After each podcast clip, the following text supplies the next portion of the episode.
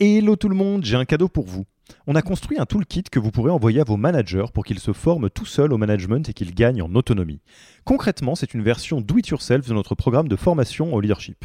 On a pris notre formation, on en a fait une version écrite sur Notion, une version vidéo avec plus de 9 heures de bonnes pratiques managériales et même une version podcast pour devenir super fort en management en faisant son running.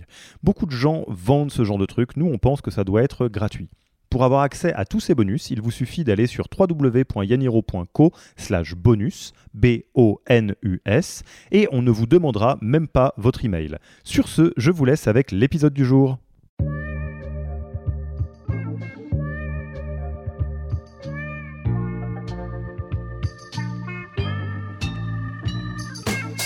Bonjour et bienvenue dans le podcast du Human Factor.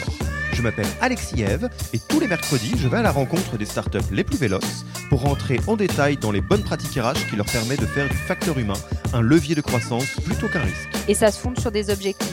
À l'inverse, le suivi du développement, on est beaucoup plus sur une trajectoire de long terme. Le Human Factor, ce n'est pas qu'un buzzword. C'est aussi le nom de notre premier livre les clés de l'alignement entre associés, d'une organisation adaptée ou encore de la bonne relation à son travail. The Human Factor, c'est 100 pages de retour terrain des plus belles startups et de bonnes pratiques actionnables. Si vous voulez en savoir plus, allez tout simplement sur www.yaniro.co book, B-O-O-K. On met le lien dans la description de l'épisode. Pour l'heure, je vous laisse avec l'invité d'aujourd'hui et vous souhaite une bonne écoute. Bonjour Anne, comment vas-tu? Salut Alexis, très bien et toi?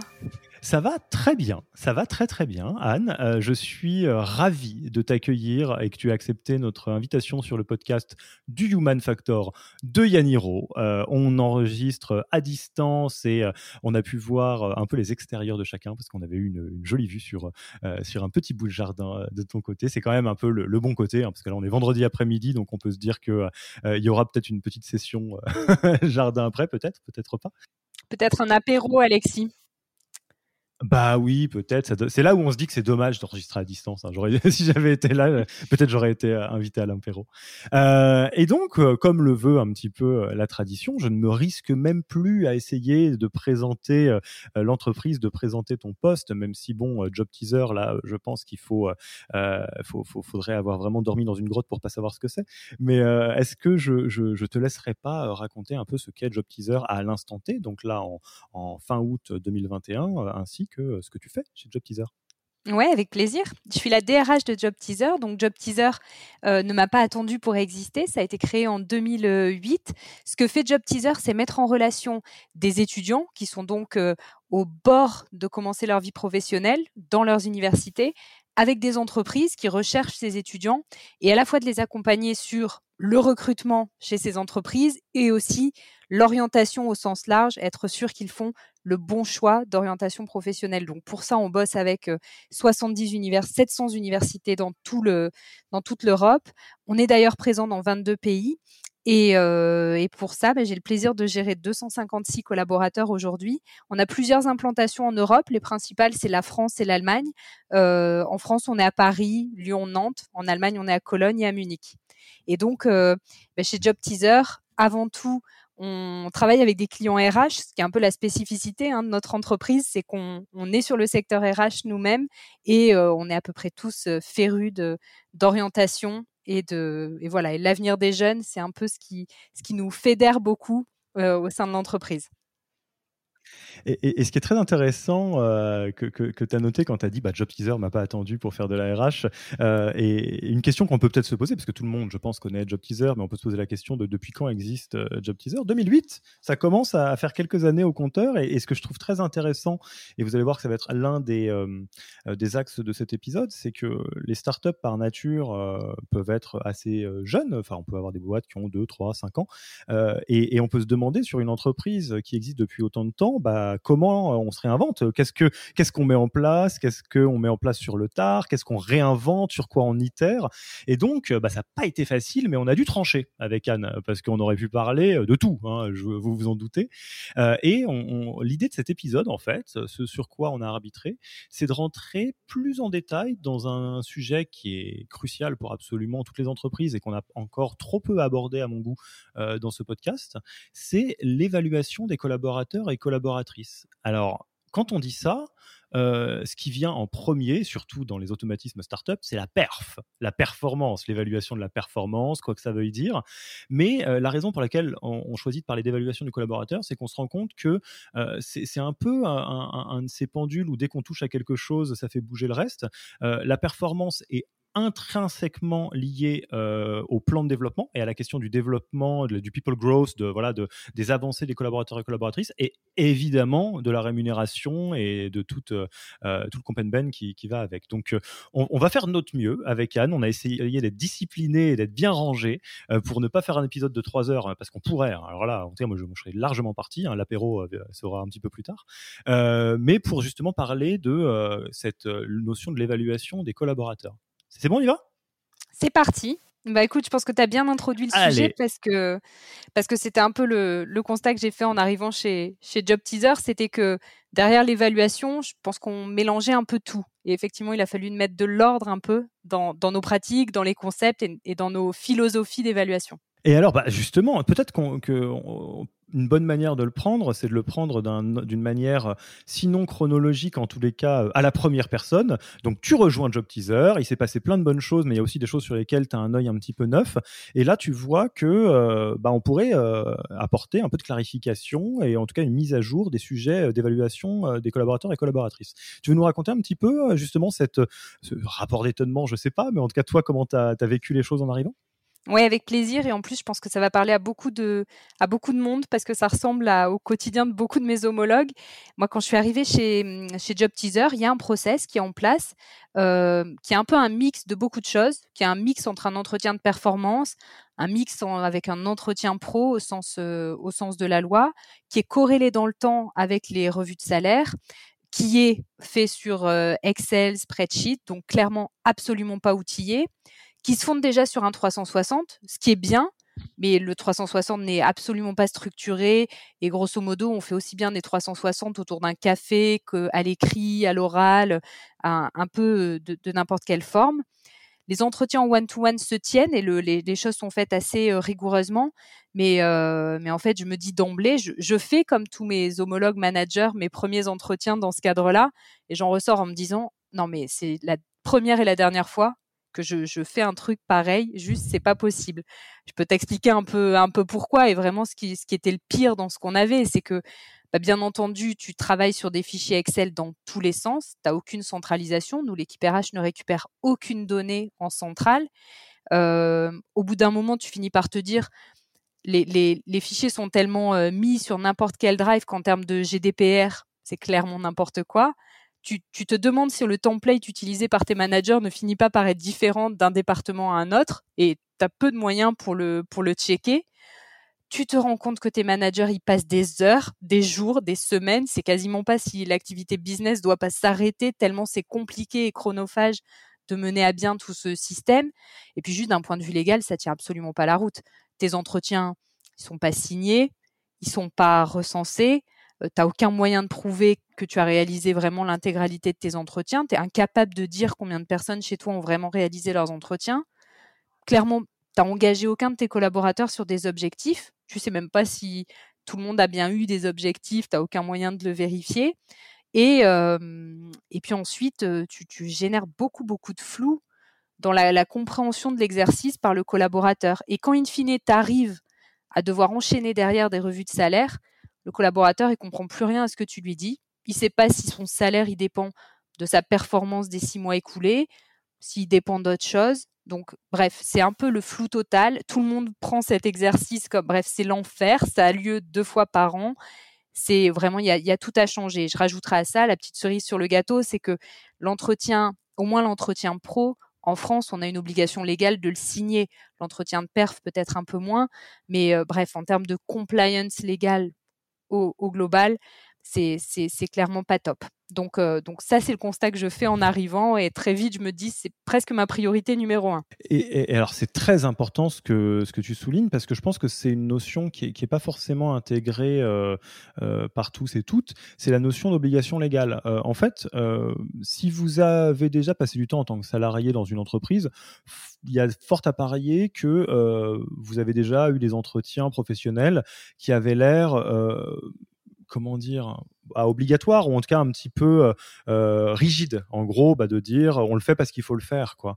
bah, c'est un peu parce que c'est le cas déjà, mais mais mais toute la complexité de, de, de, l'exercice, et c'est exactement ce que tu viens de souligner dans le côté joyeux fouillis, entre guillemets, dans lequel tu es arrivé, c'est que quand on est dedans, et là je m'adresse particulièrement à une, partie euh, particulière de, ceux qui nous écoutent et de celles qui nous écoutent, c'est des fondateurs et fondatrices qui n'ont pas été salariés avant.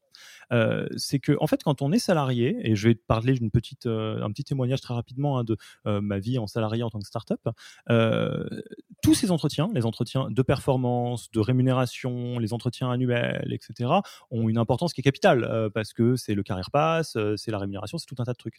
Et en fait, euh, on peut se retrouver dans quelque chose qui part d'une bonne intention, mais qui n'est pas câblé suffisamment finement, euh, ce qui rend l'exercice biaisé euh, complètement. Moi, par exemple, j'ai souvenir, je ne citerai pas la boîte, mais ça c'est facile, il hein, faut remonter dans mon LinkedIn, d'avoir une boîte qui se testait là-dessus quand j'étais salarié en startup, qui et qui globalement avait fait des entretiens de 360, alors hyper bien, l'amélioration continue, c'est dans notre ADN, et on a eu la désagréable sensation en tant que salarié de découvrir qu'en fait tout ce qui avait été donné comme des éléments d'amélioration devenaient des contre-arguments pour pas nous, augmenter en entretien annuel.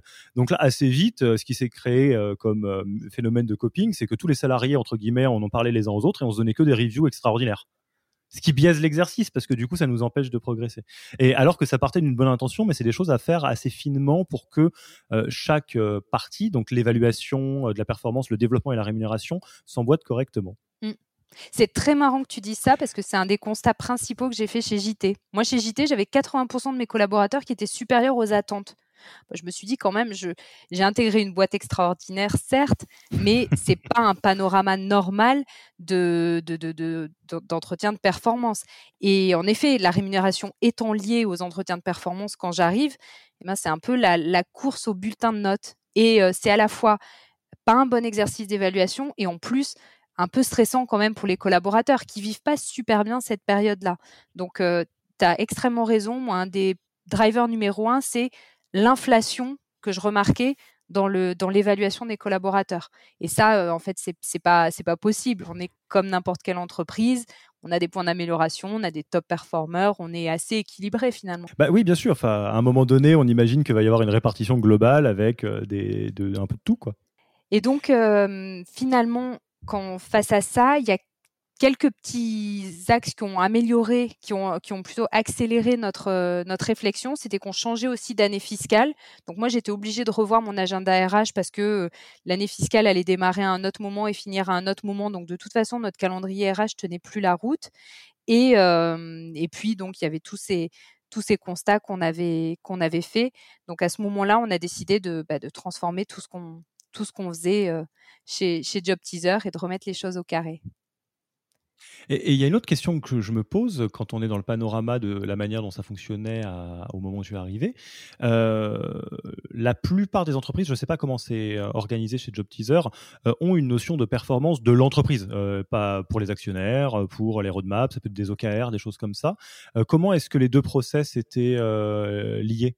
Euh, le process d'évaluation de la performance ou de l'évaluation des collaborateurs et collaboratrices et euh, les métriques qui témoignent de l'entreprise euh, et de son évolution à proprement parler.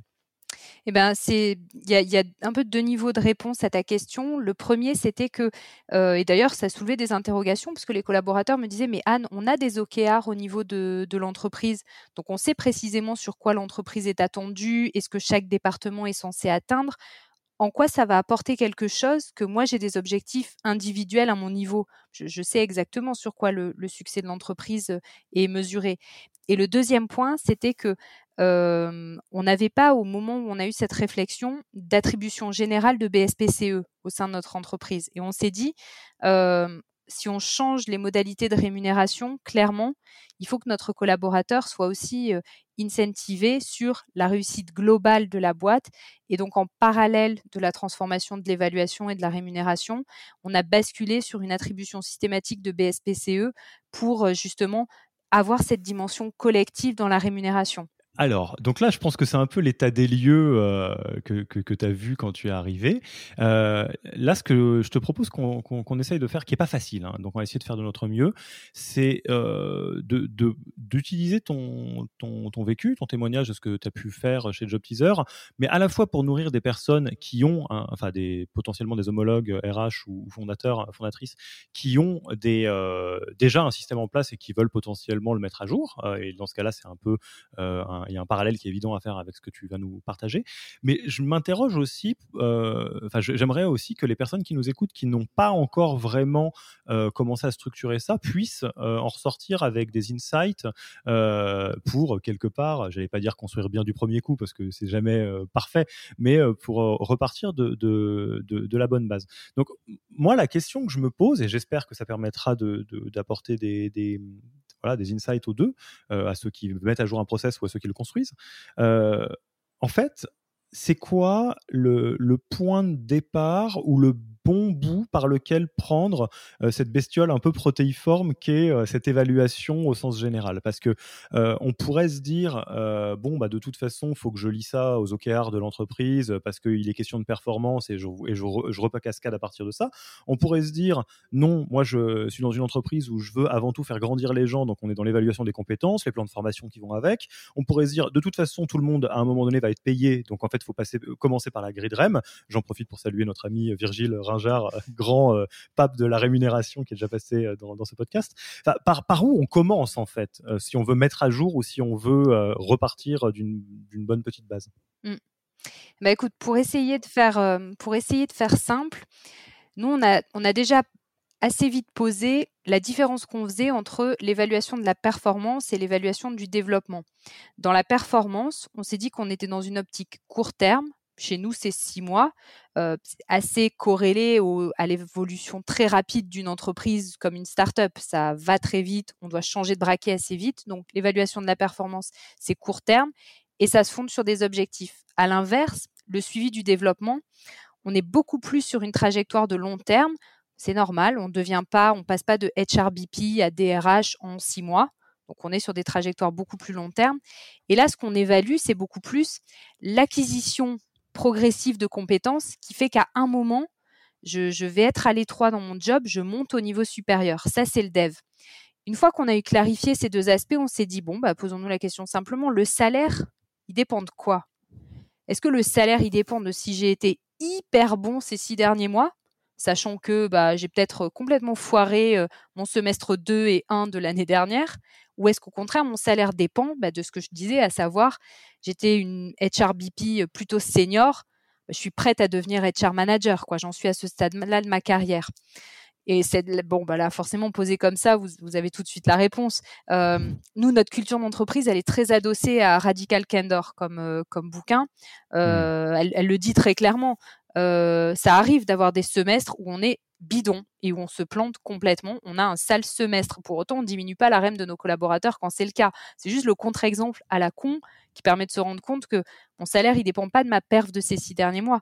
Mon salaire, il dépend de l'acquisition des compétences que j'ai fait qui, à un moment, va faire que de HRBP, je deviens HR manager. Pas forcément. Pourquoi? Parce que le marché contre, et là, salut Virgile, euh, contre qui je me J'interromps l'épisode une petite seconde pour vous rappeler que si vous voulez envoyer à vos managers la version do it yourself de notre formation en management, il vous suffit d'aller sur www.yaniro.co slash bonus B-O-N-U-S. Sur ce lien, vous trouverez gratuitement toute notre formation en version vidéo, podcast et la boîte à outils du management Notion qui était jusqu'alors réservée aux managers conformés. On n'aime pas vendre des secrets, on préfère vous les offrir et parier que vous bosserez avec nous si vous voulez les implémenter plus vite. Sur ce, retour à l'épisode compare, bah lui, il va m'évaluer différemment en tant que HR manager et il va avoir une vision différente de mon salaire. Tout de suite, je vais intégrer un autre niveau, je ne vais pas me benchmarker pareil. Ça légitime que j'ai un changement de ma rémunération. Et ça, c'est finalement assez simple à dire comme ça.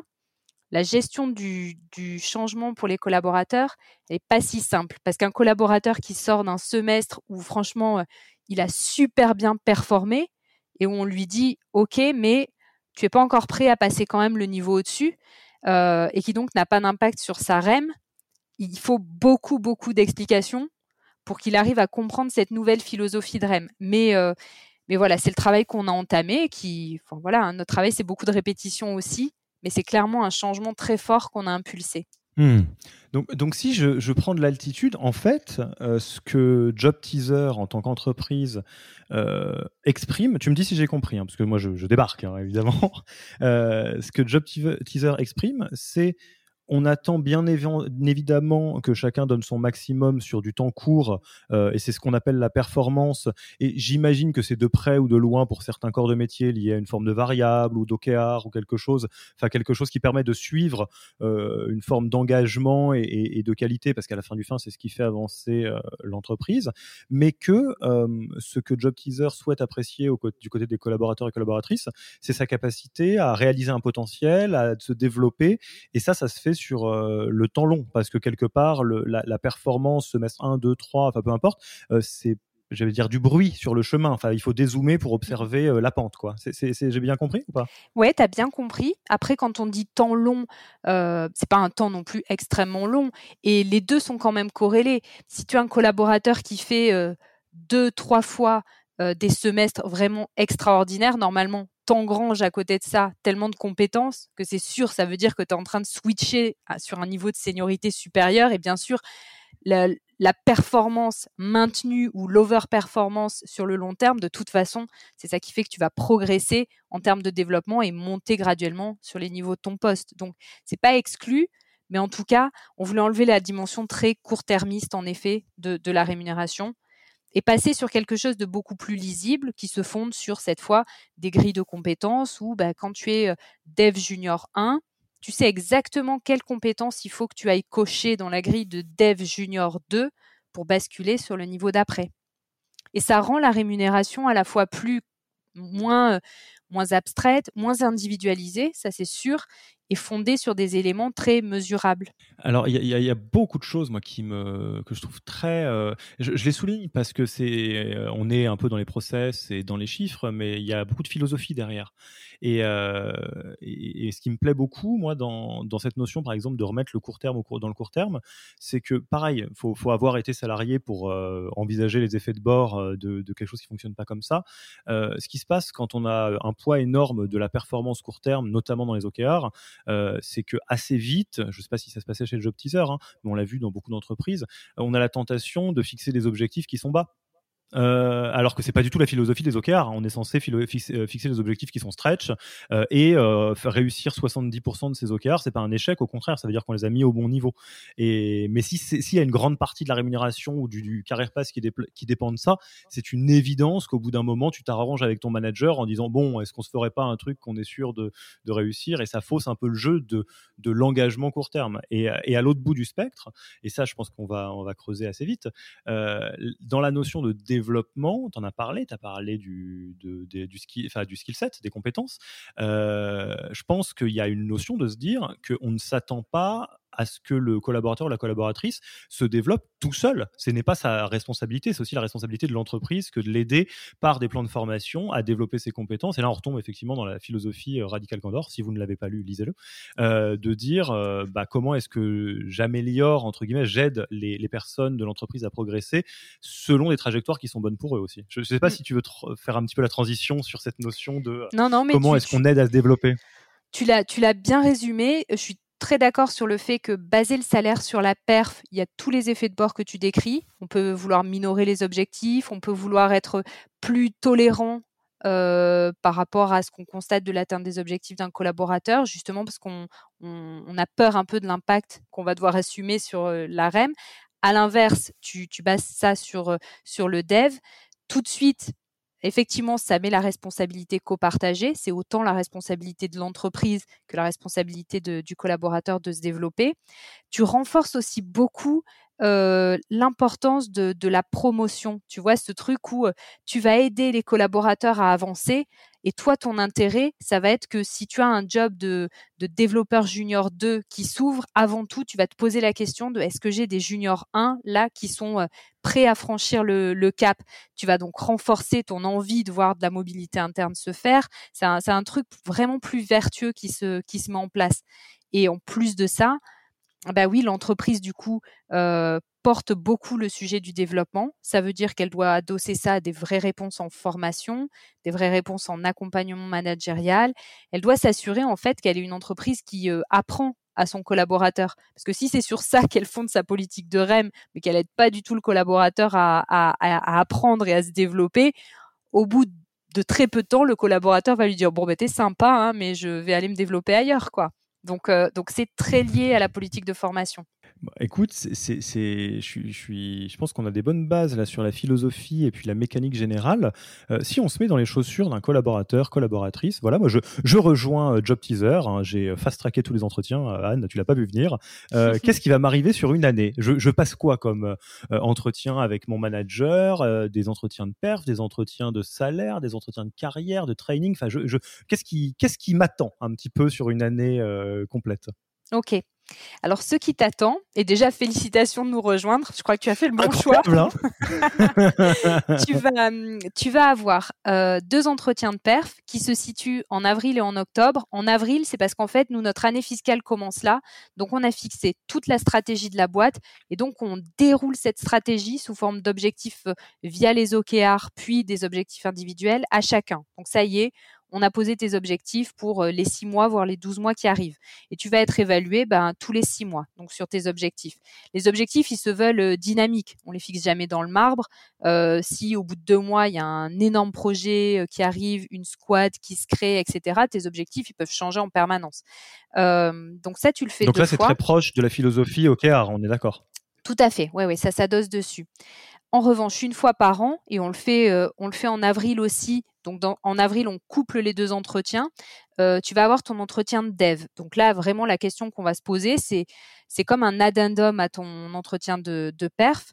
Et là, par contre, on va rentrer beaucoup plus dans le long terme. On va se dire, OK, t'en es où de l'acquisition de tes compétences?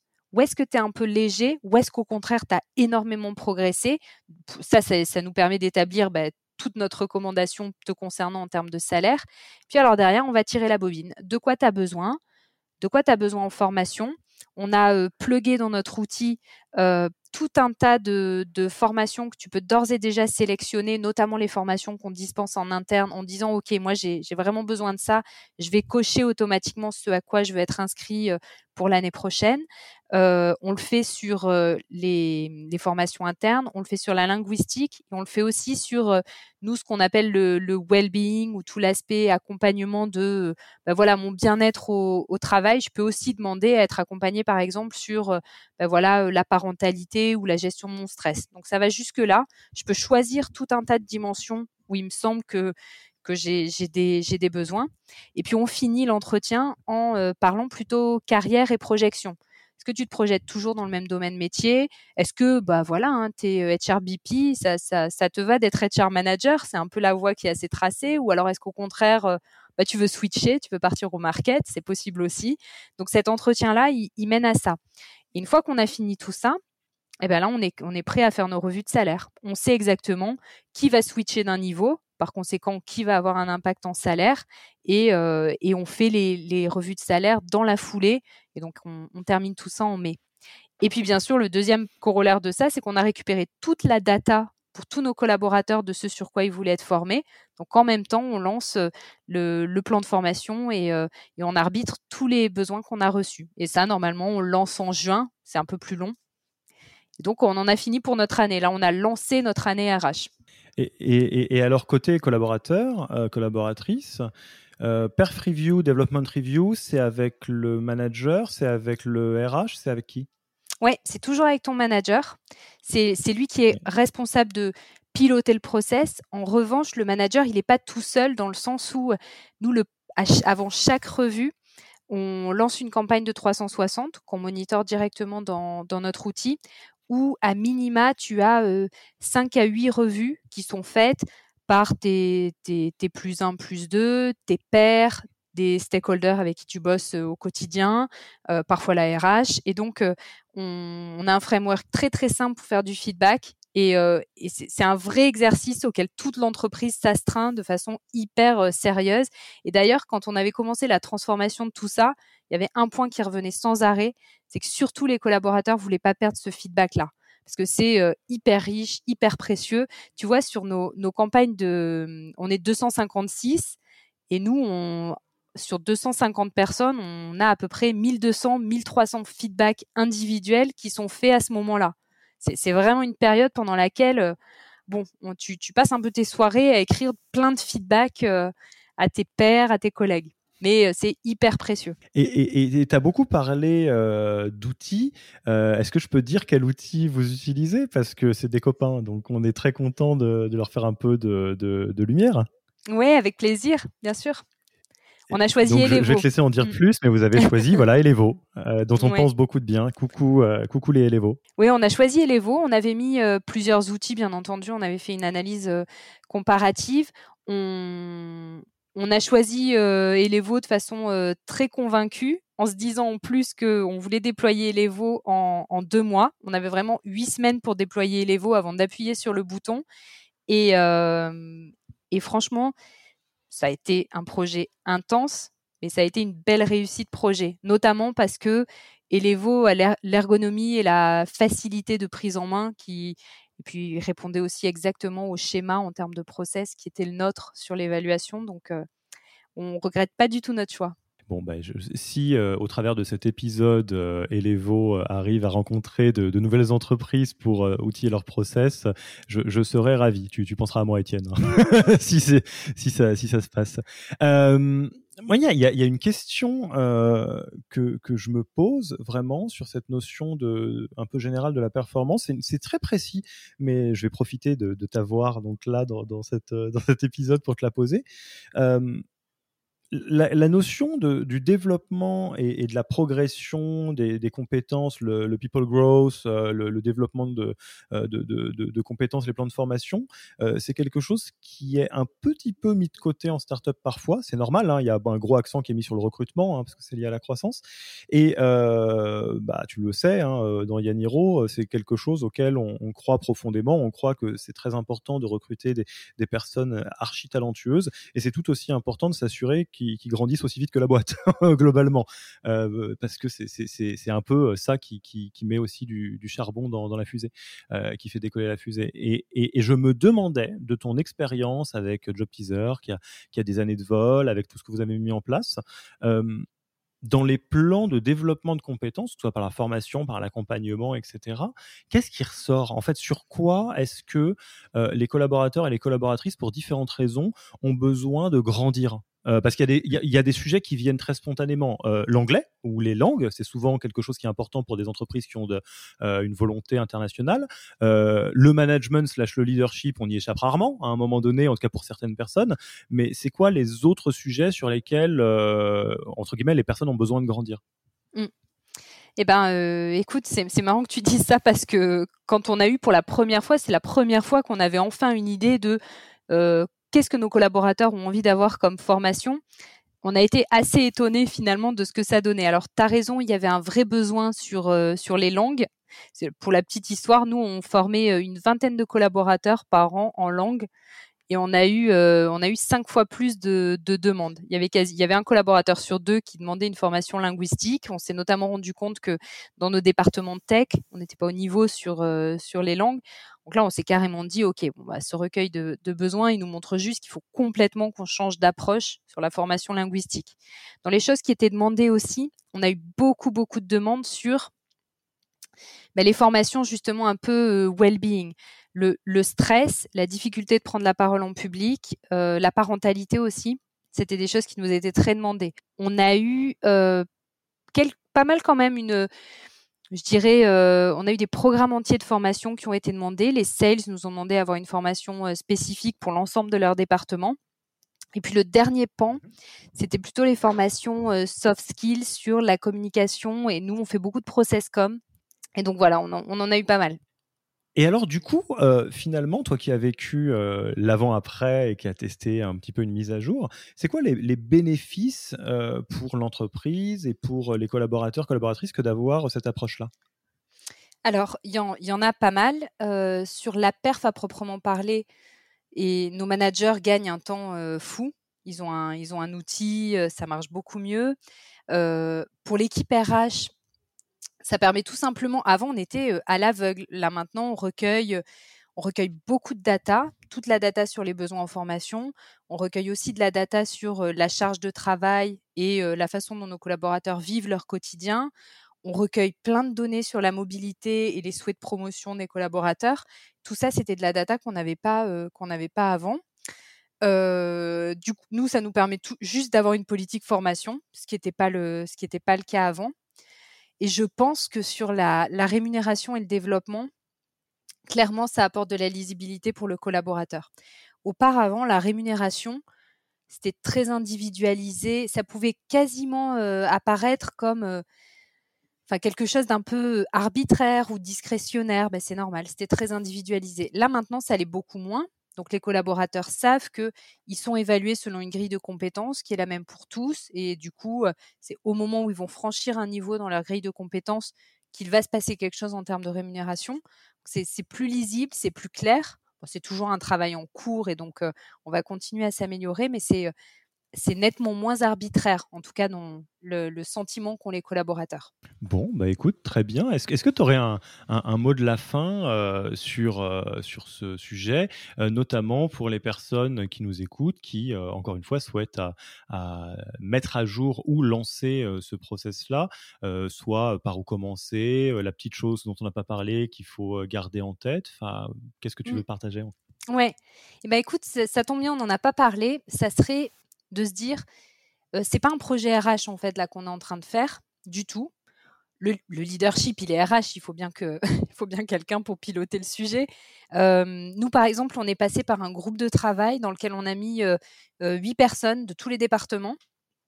Et pendant deux mois, toutes les semaines, on se voyait et toutes les semaines, on gérait un sujet. Donc, une semaine, on allait bosser sur le template de la perf review.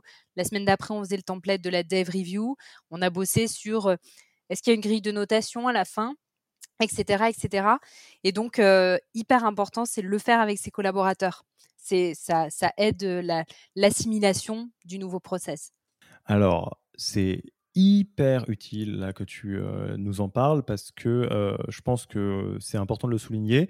Là, nous venons de, parler d'un, de, bonnes pratiques, de guidelines, de choses qui fonctionnent bien, de philosophie.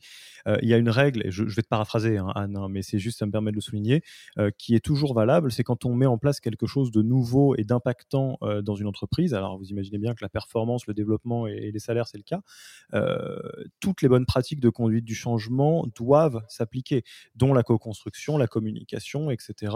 Et, pour celles et ceux qui euh, se demandent quelle forme ça peut prendre, euh, je vous renvoie à l'excellent épisode qu'on avait fait avec Caroline Leroy de Payfit sur leur sujet du Work from Anywhere, euh, où le sujet c'était, donc Caroline nous parlait du Work from Anywhere, donc la politique de, travail, pas full remote, mais en tout cas qui introduit le travail à distance, cette mise en place dans Payfit, mais également de comment on met ça en place, parce qu'on ne peut pas le faire un beau matin en se disant, bon bah tiens, euh, Anne et son équipe euh, se disent ah ça serait vachement bien qu'on mette les veaux et puis on met les veaux et puis et puis ça ira bien. Mm. C'est un peu plus complexe que ça. Donc euh, on pourrait en parler longuement, mais pour ceux qui ont envie de, voir un peu les pratiques de, de, de, conduite du changement, l'épisode du Work from Anywhere de Payfit est très très bien une fois que tu l'as fait avec tes collaborateurs, après, tu peux pas t'affranchir de demander à tes collaborateurs ce qu'ils en ont pensé. Donc, c'est aussi une étape clé. C'est une fois qu'on a eu fait la première itération, on a fait à la fois une enquête auprès de nos salariés pour savoir bon, bah, ce qu'il fallait continuer à améliorer, ce qu'ils avaient trouvé de bien. Donc, ça a été top. Et on a fait avec eux trois, euh, trois workshops dans lesquels on a mélangé un peu tout le monde pour qu'ils nous ils travaillent avec nous sur bon, bah, ce qui était bien, ce qu'il faut qu'on change, etc. Donc, voilà, il y a ça reste un processus itératif. Je pense que notre deuxième campagne sera encore mieux que la première, etc. On, continue de s'améliorer. Très, très bonne euh, conclusion. Euh, Anne, je te propose qu'on passe tranquillement à la fin de l'interview et, aux questions de fin d'interview. Première, évidemment, où est-ce qu'on te retrouve? On a envie d'engager la conversation avec toi. On a envie de me voler mon job à Job Teaser. Il n'y a pas de problème, je, laisse la place. Où est-ce qu'on te, où est-ce qu'on te contacte? Sur LinkedIn, c'est le, c'est le plus simple. Euh, et, avec plaisir pour, euh, pour les prises de contact. Vraiment, euh, toujours ravi d'échanger sur ce sujet-là, mais, mais sur plein d'autres. on a parlé de, de, quelques livres, c'est peut-être ceci, mais si tu avais des livres, des podcasts, des blogs, des ressources que tu aimerais recommander aux auditeurs, aux auditrices, aux auditrices pardon, quels seraient-ils? Bah écoute, je, je, suis obligée de citer Radical Candor parce que c'est le livre sur lequel Job Teaser a établi pas mal de sa, de, de, de sa culture euh, en management, mais un livre qui m'a fait, euh, beaucoup rire, qui m'a amusé et puis qui m'a aussi euh, fait me poser des questions ces derniers temps, c'est le, DRH Mission ou Démission que j'ai lu, que j'ai lu en début d'année et qui m'a fait pas mal réagir et, et voilà, qui m'a titillé un peu sur certaines de mes, de mes habitudes. Et voilà, il est très court à lire et on passe un bon moment. Et enfin, tu connais notre tradition euh, préférée dans ce podcast, la tradition de passage de micro. Euh, est-ce qu'il y a euh, un ou une RH de start-up qui t'impressionne beaucoup, à qui tu as envie de, de, de, passer un peu le flambeau pour qu'il ou elle nous rejoigne dans ce podcast, s'il a le temps, évidemment, ou s'il a le temps? Eh ben écoute, euh, je t'aurais bien dit euh, Claire chez Evaneos ou, euh, ou Célia chez Content Square, mais je crois que tu les as déjà reçus. Alors écoute, je pense à Verica chez Sendin Blue qui, qui en plus de ça est ma voisine dans le 9e arrondissement et avec qui je partage beaucoup sur tout un tas de sujets et qui a plein de plein d'idées intéressantes. Eh bien, euh, écoute, tu es euh, la bienvenue. Si, si, si tu le souhaites, euh, on sera ravis de, de, de, te passer le micro. écoute, Anne, je te remercie beaucoup pour ton temps pour cet épisode. C'était un, challenge qui n'était pas facile, il faut bien le dire, hein, de pouvoir travailler toutes ces zones en, peu de temps. Moi, je suis, je suis très content de d'avoir pu traverser un peu tous ces sujets avec toi. Et puis, qui sait, à, peut-être un, futur épisode. On va peut-être faire du que sont-ils devenus et on fera l'itération 3 d'ici quelques années. Avec plaisir, Alexis. Merci à toi pour l'invitation. À la prochaine. Merci d'avoir écouté cet épisode. S'il vous a plu et que vous ne voulez rater aucun nouvel épisode, abonnez-vous à la newsletter en allant sur le site www.yaniro.co. Et à mercredi prochain pour le prochain épisode.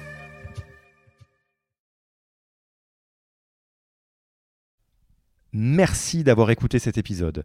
Petit rappel, si ce n'est pas encore fait, pour accéder à notre formation en management dans sa version gratuite, il vous suffit d'aller sur www.yaniro.co slash bonus, B-O-N-U-S. Vous y trouverez gratuitement toute notre formation en version vidéo, podcast et la boîte à outils des meilleures pratiques du management dans un Notion récapitulatif. Et on ne vous demandera même pas votre email.